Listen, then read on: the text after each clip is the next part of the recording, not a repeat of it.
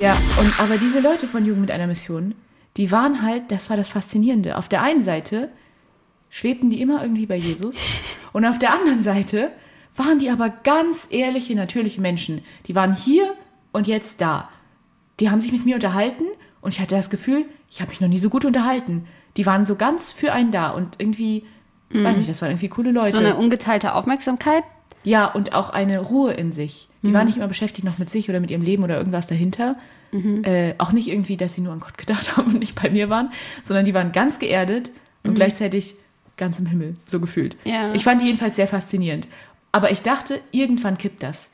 Irgendwann kommt der Moment, wo sie aufwachen und merken, okay, jetzt ist Schluss mit lustig. Du hättest alles vorher planen müssen, du hättest alles vorher durchorganisieren müssen. Du kannst nicht einfach so, ja, ich vertraue auf Gott, dein Leben leben.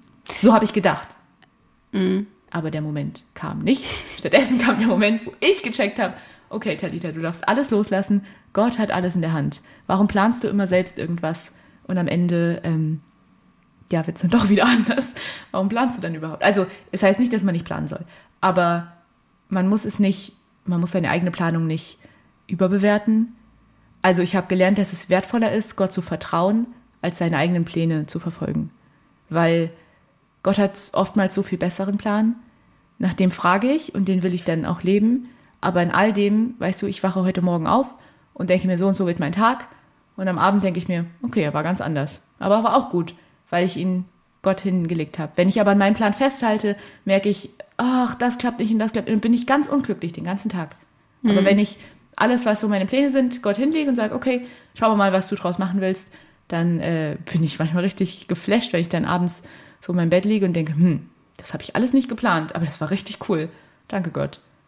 Ja.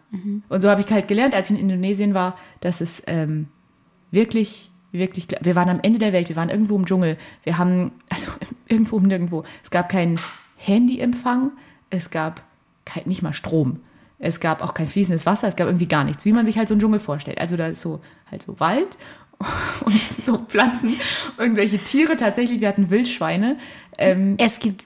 Oha, ich kenne mich Es gar nicht aus. Wildschweine. Es gibt Wildschweine im Dschungel in Und es ist, Indonesien. es ist so unglaublich gruselig, wenn du nämlich nachts aufs Klo gehen willst. Also, die haben so Hütten, die sind auf so Stelzen. Jetzt weiß ich auch, warum auf Stelzen, damit die Tiere nicht reinlaufen.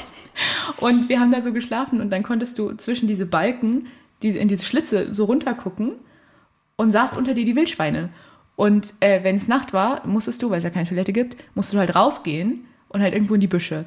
Und es wurde uns empfohlen, einen Stock mitzunehmen. Ich dachte, was will ich denn mit einem Stock? Ich will nur aufs Klo. Und dann habe ich das einmal gemacht ohne Stock und danach nie wieder. Was Denn ist passiert? ich war da draußen und auf einmal dachte ich, hm, irgendwie, ich sehe zwar nichts, aber ich fühle irgendwas. An meinen Beinen ist was ziemlich Großes und Warmes und irgendwie Haariges. Und dann fühlte ich so, und dann machte so Grunz neben mir. Ich dachte, oh. Und dann dachte ich, und zur anderen Seite ist das auch. Und ich fühlte, wie die so liefen und mich so bedrängten. Und ich war auch plötzlich umringt von diesen Wildschweinen. Und ich dachte, Hilfe, ich muss hier einfach nur wieder zurück. Es war richtig, richtig furchtbar. Es war die, ähm, ja, der schlimmste Toilettengang, den ich je hatte.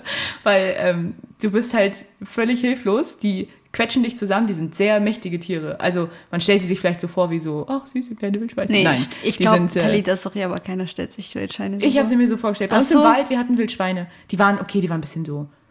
Ich wollte sie jetzt nicht streicheln, aber sie waren okay. Waren wie so ein großer Hund.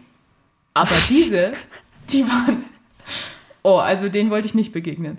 Ähm, ja, also es war eine wertvolle Erfahrung, einmal äh, ohne Stock aufs Klo gegangen. Denkst du aber, so ein Stock hätte was ausgerichtet? Naja, man konnte die ja ein bisschen dirigieren. Die waren ja liebe Tiere, die wollten mir nichts Böses, nur dass sie halt mit ihrem Gewicht mich also vollends umhauen konnten und mit ihrer, also ich wollte sie einfach nicht bei mir haben.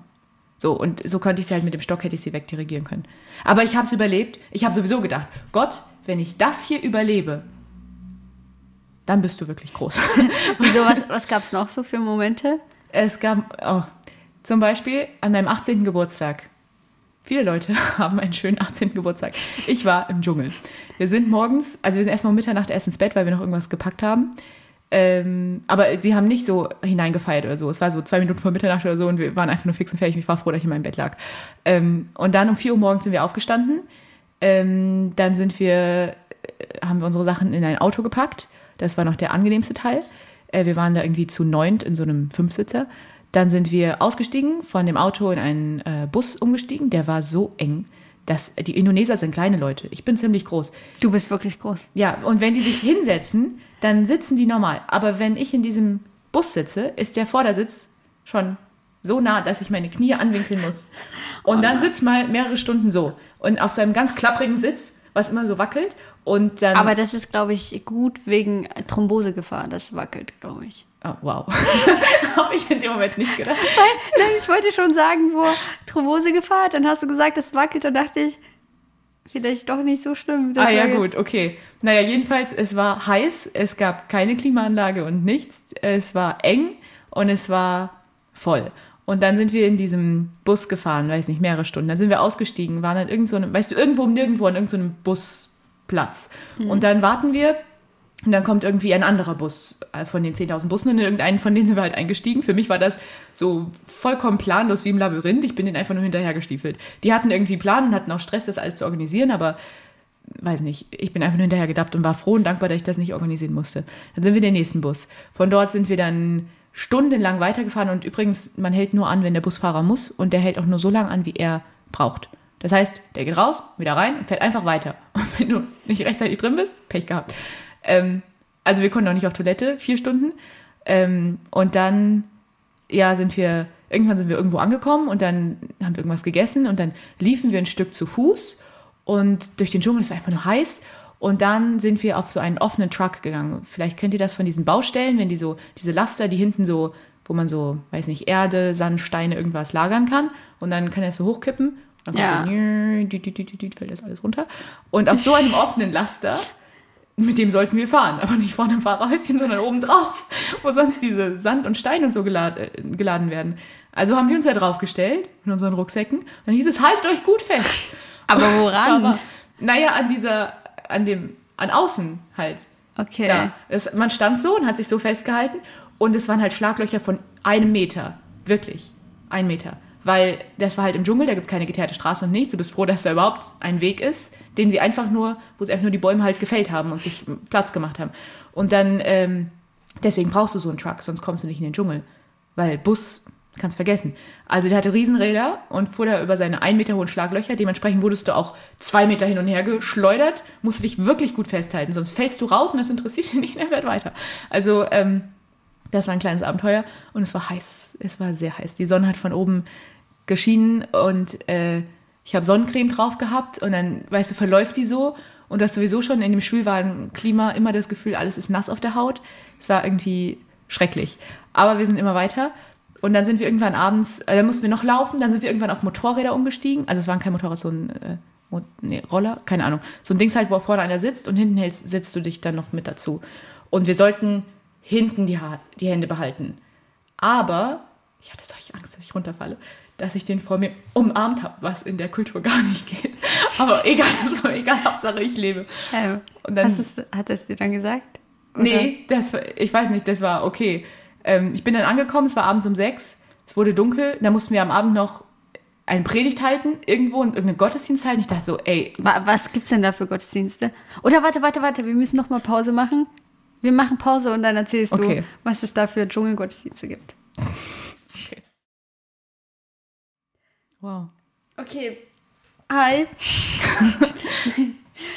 Erzähl mal, was ist da für. Ähm, Also wir waren die Attraktion. Da, wo wir hingegangen sind, haben die Leute noch nie zuvor Menschen mit weißer Haut gesehen.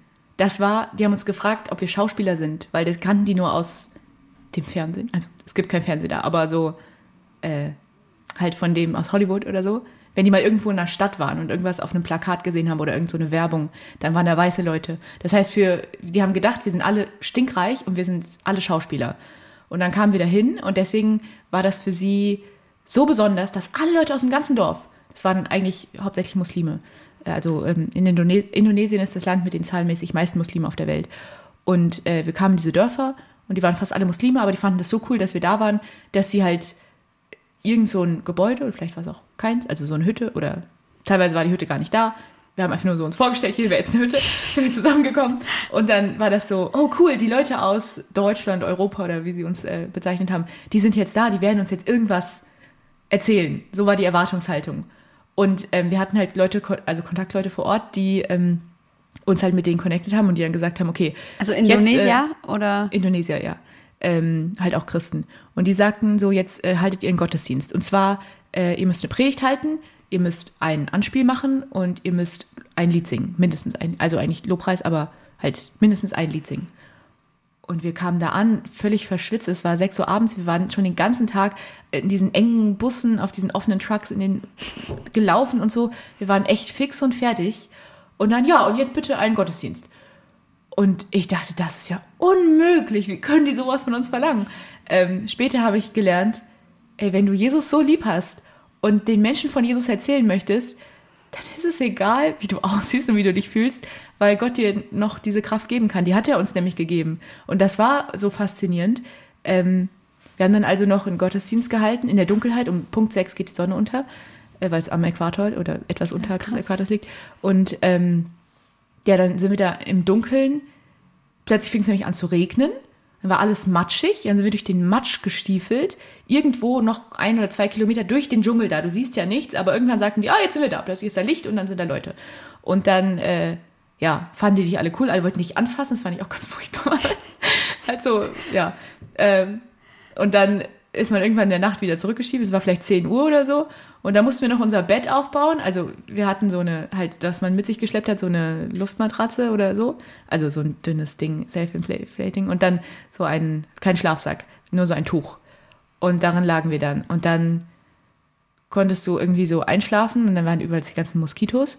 Und am nächsten Tag um Punkt 6 standen die Leute auf der Matte und zwar vor deiner Haustür und wollten mal gucken, wie du aussiehst, wenn du schläfst. hey, guten Morgen. Und ja, so war das eigentlich jeden Tag. Ähm, also so, so war mein 18. Geburtstag. Ne? Okay. Ne? Es war irgendwie nichts Besonderes und am nächsten Tag aber nichts dann... Nichts Besonderes. Na, ich meine, wir sind ja den ganzen Tag rumgefahren, das war irgendwie bescheuert.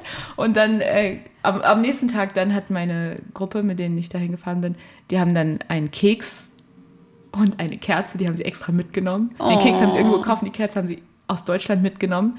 Die haben sie auf den Keks gesetzt und haben mir ein Geburtstagslied gesungen. Und es war das schönste Geburtstagslied. Und es war der wunderbarste Kuchen, den man sich vorstellen kann. Und die schönste Kerze. Und ich saß auf einem Baumstumpf oder so irgendwie auf so Wurzeln. Und es war unglaublich heiß. Und zwei Leute haben mir mit so riesengroßen Bananen äh, so zugefächelt und ich fühlte mich wie eine Königin, obwohl es dann irgendwie mitten im, im, Dschungel war. Aber es war, äh, ja, das war eigentlich die Erfahrung, nach der ich mich gesehnt hatte, als ich in der Schule war. Nur, dass ich nicht wusste, dass man dass, dir mit Palmenblättern zuwedelt und dass du dich wie eine Königin... Dass alles so furchtbar sein will, dass man am anderen Ende der Welt sitzt und das Gefühl hat, es ist schrecklich. Ich will eigentlich hier nicht mehr sein. So wie, ich bin ein Star, holt mich hier raus. Nur, dass man hier nicht rausgeholt werden möchte, sondern eigentlich äh, weitergehen will, weil man weiß, ich bin eigentlich genau am richtigen Ort und ich muss da jetzt durch, damit ich was lerne. Und äh, ja, das war. Warte, ich bin nicht ganz mitgekommen. Nach dieser Erfahrung hast du dich gesehen, dass es so ultra unangenehm ist? Nee, ich habe, also, ich habe mich danach gesehnt, dass ich rauskomme aus dieser Welt, die ich kenne. Ich wollte endlich so, dahin, ja. was ich noch nicht kannte. Ja. Und dann, okay, hatte ich das extrem erlebt, so nach dem Motto, reicht dir das, Talita? Ja. Ah, okay. aber seitdem, also es war schlimm, aber es war gleichzeitig der Beginn von der Bereitschaft, das jeden Tag neu auf mich zu nehmen.